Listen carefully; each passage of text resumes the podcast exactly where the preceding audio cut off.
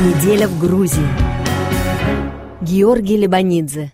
Парламентское большинство правящей партии «Грузинская мечта» утвердило новый кабинет министров на фоне шумных акций протеста оппозиционно настроенной общественности. Команда оппозиционных тележурналистов, ранее работавших на «Руставе-2», вновь вышла в эфир, но на другом канале.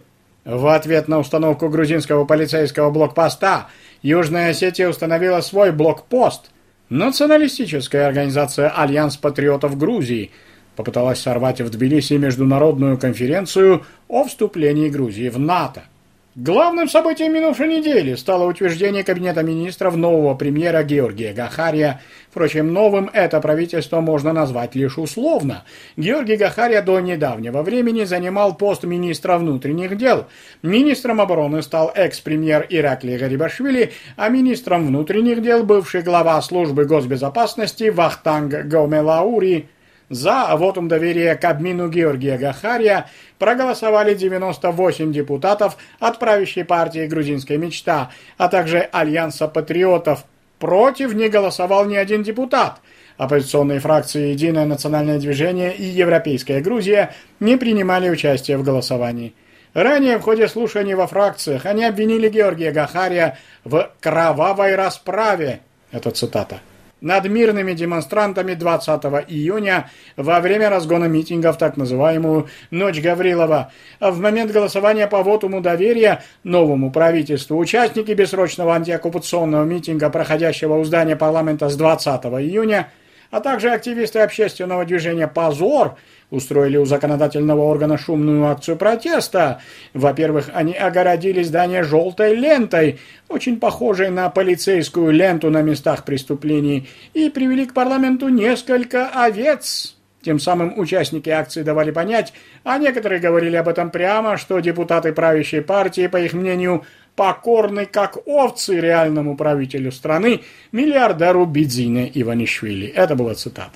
Авторы необычного перформанса даже вступили в словесную перепалку, переросшую в стычку с членом парламента от Альянса патриотов Эмзаром Квициани. Дело чуть не дошло до рукоприкладства. На другой день полиция допросила некоторых участников инцидента. Тем не менее, страна получила нового премьер-министра. Он несколько отличается от предыдущих премьеров. Георгий Гахария считается куда более самостоятельной личностью, чем его предшественники, занимавшие этот пост – после прихода к власти правящей партии «Грузинская мечта» в 2012 году.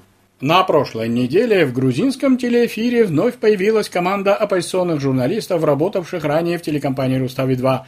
Они уволились в знак протеста против вмешательства нового владельца в редакционную политику. Сейчас журналисты выходят в эфир на другой частоте, и их телевидение называется «Главный телеканал». Ежедневно телезрители имеют возможность смотреть все информационные программы с участием тех же журналистов, а также ток-шоу, к которым привыкли за долгие годы. Руководитель главного канала Ника Гварамия сам называет свое телевидение оппозиционным. Он считает, что главный канал сыграет ключевую роль в парламентских выборах 2020 года. Ситуация на разделительной линии между Грузией и ее бывшей автономией Южной Осетии остается крайне напряженной. В ответ на установку грузинского полицейского блокпоста у осетинского села Цнелиси власти Южной Осетии установили свой блокпост на территории, которую по утверждению грузинских властей до последнего времени полностью контролировала МВД Грузии. При этом Тбилиси и Цхинвали обмениваются взаимными обвинениями. Южноосетинские власти закрыли границу у Ахалгорского, Ленингорского района с преимущественно грузинским населением. Жители района не могут ездить в Тбилиси на лечение или за продуктами. Они уже обратились к властям Южной Осетии с просьбой отменить ограничения. Как известно, с 2008 года за ситуацией на административной границе между Грузией и Южной Осетией следят наблюдатели ЕС. По поводу последнего довольно опасного развития событий Европейский Союз призвал все стороны воздержаться от любых шагов, накаляющих обстановку. Конфликтолог Пата Закаревичвили считает, что ситуация действительно очень опасная. Да, ну однозначно эта ситуация не в пользу Грузии, и, к сожалению, инициатором является Грузия. Это единственный случай сейчас за все это, за 2014 года, когда э, грузинская власть не, э, не использовала все форумы, форумы общения, как эргенетские встречи или другие форумы, где обсуждаются такие вопросы, где какие блокпосты ставиться, и поставила перед фактом. В ответ, если мы поставили один блокпост, они поставили два-три, и они всегда так делали. Пата, грузинские власти, правда, негласно объясняют э, выставление блокпоста тем, что они хотели тем самым э, помешать строительству заграждений, колючей проволоки и так далее в новых районах. Там никаких колючих проволок не было. Это очень странно, потому что где-то это блокпост поставили грузинская сторона, это Тенелиси, деревня Тенелиси, там э, это глухой лес.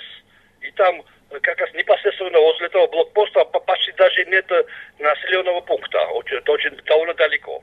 Пата, а есть ли сейчас уже выход? Ведь э, вот сейчас снять этот блокпост, наверное, все-таки новому премьеру, э, который был бывшим министром внутренних дел, будет очень трудно, не правда ли? Не, не, никак не получится. Сейчас просто надо договориться, хотя бы сейчас надо выйти на э, переговорный процесс с осетинской, с российской стороной в Венеции. Не публично они должны объясниться, что так, так, так, что-то недоразумение, давайте это прекратим. Заявил Пата Закаришвили. Сенсацией прошедшей недели стало заявление бывшего генерального секретаря НАТО Андерса Фога Расмуссена о возможности вступления Грузии в Североатлантический альянс без распространения статьи 5 Устава Альянса о коллективной обороне на Абхазию и Южную Осетию. Это заявление бывший генеральный секретарь озвучил в Тбилиси на представительной международной конференции о негативном влиянии России на постсоветское пространство и активизации пророссийских сил в бывших союзных республиках. По сути, речь идет о том, что, по мнению господина Расмуссена, было бы целесообразно принять Грузию в НАТО, но с условием, что Тбилиси не будет настаивать на восстановлении территориальной целостности силой. Почти сразу после того, как СМИ сообщили о предложении Расмуссена, спецпредставитель генерального секретаря НАТО Джеймс Аппатурай отверг идею о возможности корректировки устава НАТО из-за Грузии, сказав, что идея о вступлении кавказской страны в НАТО без распространения пятой статьи устава на два региона сегодня не вызывает интерес Альянса.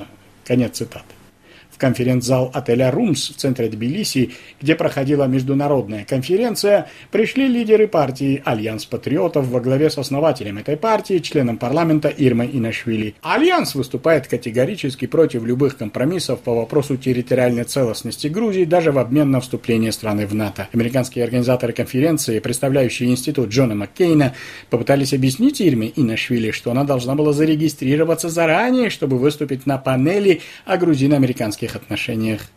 Наконец, Ирмейнашвили все-таки получила слово и обвинил американских гостей в том, что те уже давно поддерживают в Грузии, цитата, «не истинно патриотичные силы, а тех, кто хотел бы насаждения в стране антидемократического режима».